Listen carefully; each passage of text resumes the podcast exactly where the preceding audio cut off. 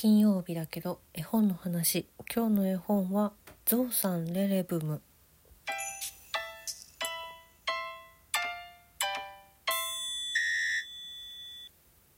今週月曜日にご紹介ができなかったので一回お休みしてしまったので今日が絵本の話だ。あでも夜もいつも通り金曜日分も更新します。というわけで今日の絵本は「ゾウさんレレブム」という絵本です。こちらは文絵シュレーダー役矢川澄子さん。岩波の子供の本シリーズですね。岩波書店から出版されてます。これもね古い本で。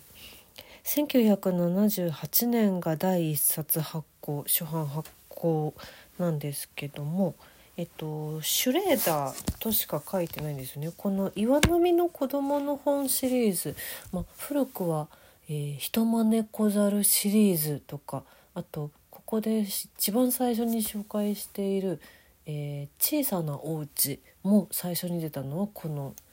岩波の子供の本っていうシリーズで、あの、なんだろう、規定のね、大きさがあるんですよ。まあ、最近横向きの本とかも出てるんですけど、縦、向きの本の場合は左下にカンガルーの親子が本を読んでるタグみたいなイラストが必ずついてます。これが岩波の子供の本シリーズのマークなんですけどあとあれねもうあのちょっと絶版しちゃってますけど「ちびくろサンボ」が一番最初に出たのもこのシリーズでしたっていう話をかなり初期の絵本の話でもしておりますけれども同じくそのシリーズこのシリーズねあのお子様向けなのでその作者の名前がこういうシュレーダーみたいなこの あのちょっと省略されがちなんですよ。まあ、でも、えっと、一応ちゃんとホームページとか行ったらね見れるようになってるしあのとこう絵本を開いて中表紙の方にはフルネーム入ってます。文絵ビネッテ・シュレーダーです。ビネット・シュレーダーの絵本はもう私前に実は紹介しておりましてえっ、ー、と「シャープ #519」去年の10月に紹介した「ラウラと不思議な卵」っていうあの夜の闇の中の描写が非常に非常に幻想的で美しい色彩。そしてちょっと最後だけあれ？あそんな終わり方するの？っていう。そんな絵本なんですがこれと同じ作者です。文絵ともにビネッテ・シュレーダーなのでラウラと不思議な卵と全く同じなんですけどあの2つ見比べていただけると表紙の絵だけで「えこれ同じ人なの?」っていう結構びっくりびっくりします。ゾさんレレブムが結構シュレーダーの作品の中でもかなり初期のものででえっとどちらかというとこのタイプの方が珍しいです。レゾウさんレレブムは何だろうこれは切り絵切り絵なのでしょうかね？みたいななんか岩波書店さんの当時の紹介文が載ってたんですけど矢川澄子さんが書いてらっしゃるのかな？これは。うん切り絵切り絵ですとも断言していない。ちょっとだからわからないんですけど。でも確かに切り絵が元になってるっぽいなっていうそういう感じのイラストですごくデザイン的な感じの絵で進んでいくお話です。対象年齢は45歳からなのでお子さんも楽しめると思いますしそのなんだろうなこのなんかデザイン的にすごく私は好きでこの本は。うん、それで今日はこれを選びました。えー、岩波書店さんのホームページからこの本の内容をちょっと読ませていただきます。レレブムは青いゾウさん。普通の色のゾウになりたくていろいろ試してみますが青い色は変わってくれません。ある日白い花を食べてみたらあれあれ？レレブムは姿が見えなくなってというそんな内容になっています。はいこんな内容です。あの岩波書店さんのこのホームページとあと絵本ナビさんいつも通り載せてるんですけど表紙の絵インターネット上でものネットの画像上でもうっすらちゃんとわかると思うんですけど青い像があのーなんだこりゃもうちょこんとへたり込んでしまってへたっへたっと座ってしまって青いお花の前で一人でうっすら大きな涙を浮かべているっていうそういう絵が表紙になっています。うん、なんで泣いてるのかなっていうのは読んだらすぐにわかるんですけどそこはレレブムという象さんのお話なんですね。青い象なんです。青い象なんです。でもさ象っていうのはまあ大体灰色ですわね。そう。みんな灰色っていうことはレレブムも知っていて。でレレブムはでもあ自分が青いから特別だって思いつつもでも僕もみんなと一緒の灰色だったらいいのになっていうのをずっと思っているわけです。うん、他の人他の像はみんな灰色なのになんで僕は青いのかなっていう。じゃあ食べるものを変えたらいいんじゃないかしらと。うん、こうバナナはちょっとやめとこうと。なんでバナナをやめるのかはちょっとわからないんだけどバナナをやめてとにかく全部緑のものを食べようってまずなるんです。うん、緑のものみんながもう食べてるからそしたらきっと灰色の普通の像になれるかもしれないと思ってもう緑のものなら何でも食べました何でも食べていったらですねだんだんお腹からあの緑色が広がって一回緑色の層になっちゃうんですね。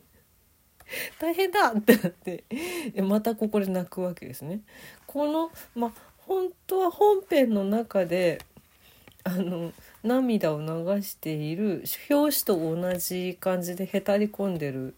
像は緑色なんですけどレレブンはこの時は緑で泣いてて「まるでカエルだ!」って言って「やだ!」って言ってでさっきの岩波書店さんの方の紹介にあった白い花を食べる。白い花をもうむしゃむしゃむしゃむしゃ食べていったんです。そしたらそしたらレレブンは姿が見えなくなってしまうんですね。なんで姿が見えなくなってしまうかっていうとそう本が本が白いページだからです。そう。白い像になっちゃったのね。白い花を食べていた。だから大きな涙だけが 描かれているページっていうのがあります。こういうのがすごいデザイン的にね可愛くってねすごく素敵なんですよ。そう。で泣いてし、まあ、また泣いておりまして白い白色なんて嫌だってなって 嫌だ嫌だって泣いてたらこうもうね涙がどんどんどんどんでっかい涙が溢れるので涙の池ができるのですね。でもうこの池で水浴びしようって言ってああかわいい展開レレブンはあのもう自分が水浴びできるぐらい泣いてるんだねつまりね。でこうスイスイスイスイ泳いでいたんです。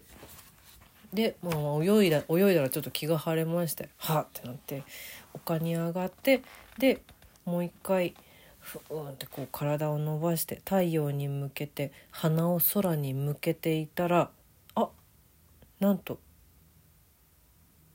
体は元の青い色に戻っておりましてという感じでという感じで終わっていく、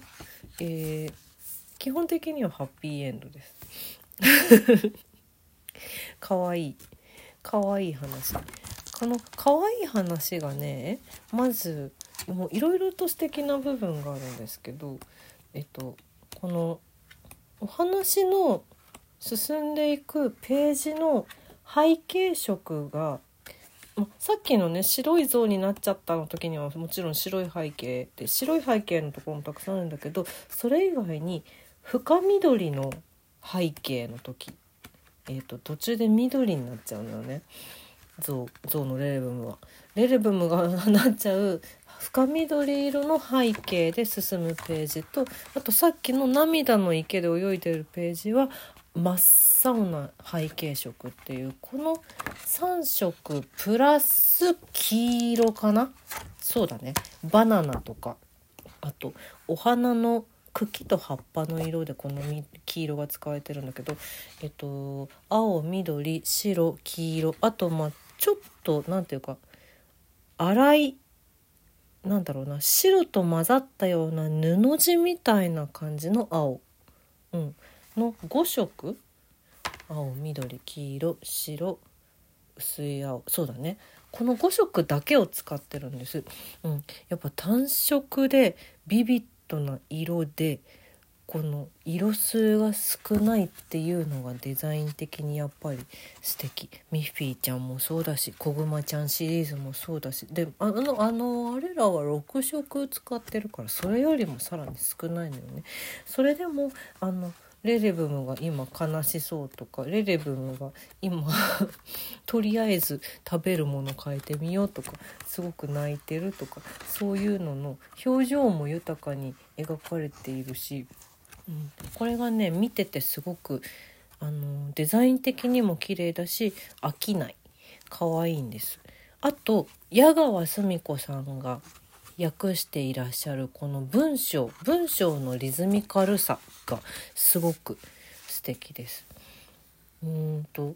基本的にやっぱり昔の絵本に特に多いし今でも使われるんですけど七五調で進んでいくものが結構リズミカルなんでねああ嫌だなこんな色灰色ならばいいのになみたいな感じでこう字数が制限がある中で何て言うのかな。リズミカルに言葉文章内容が入ってくるしそのレレブムの感情もどんどんあの小さい子でも分かりやすく入っていくっていう。ここがねとっても素敵なんですよ。だからラウラの不思議な卵とはまた全然違う魅力にあふれた絵本でございます。これはねお子さんと一緒に読んでみてほしい。可愛いので。可愛いのでこのページをめくるためにレレブムが好きになります。